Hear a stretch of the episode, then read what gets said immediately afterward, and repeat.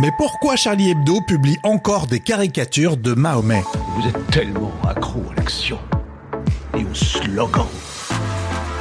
Faut pas généraliser, on- c'est pas forcément si moche. Soit on se prête au jeu, soit on prend la porte. Rémi Bertolon. Bonjour On ne pouvait pas passer à côté. Aujourd'hui, le journal satirique Charlie Hebdo publie à nouveau des caricatures de Mahomet.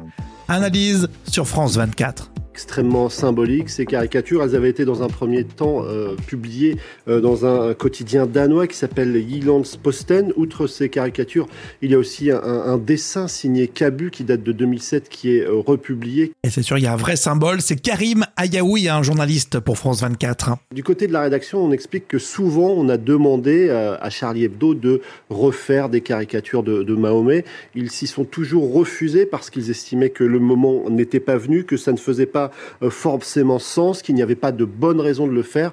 Et du côté de Charlie Hebdo, Rhys continue à nous alerter. On a entendu notamment Rhys qui continue en quelque sorte de tirer la sonnette d'alarme en expliquant euh, que la haine qui nous a frappé à l'époque est toujours là. Elle a pris le temps de muter, de changer, euh, de passer inaperçue et finalement cette croisade impitoyable des obscurantistes continue aujourd'hui.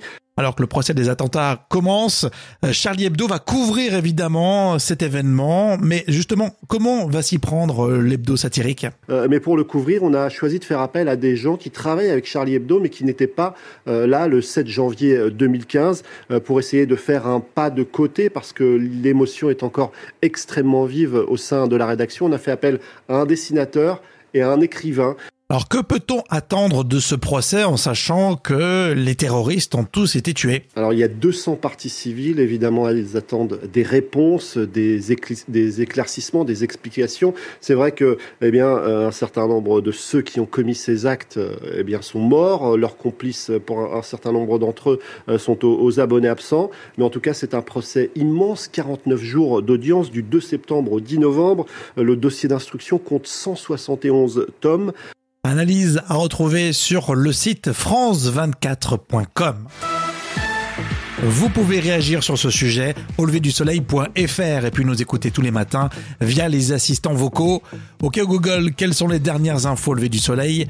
Alexa active au lever du soleil podcast. Dans l'épisode précédent, on parlait de cette première émission de radio animée par des personnes ayant des troubles psychiques. C'est très intéressant, écoutez. On vous souhaite évidemment une belle journée.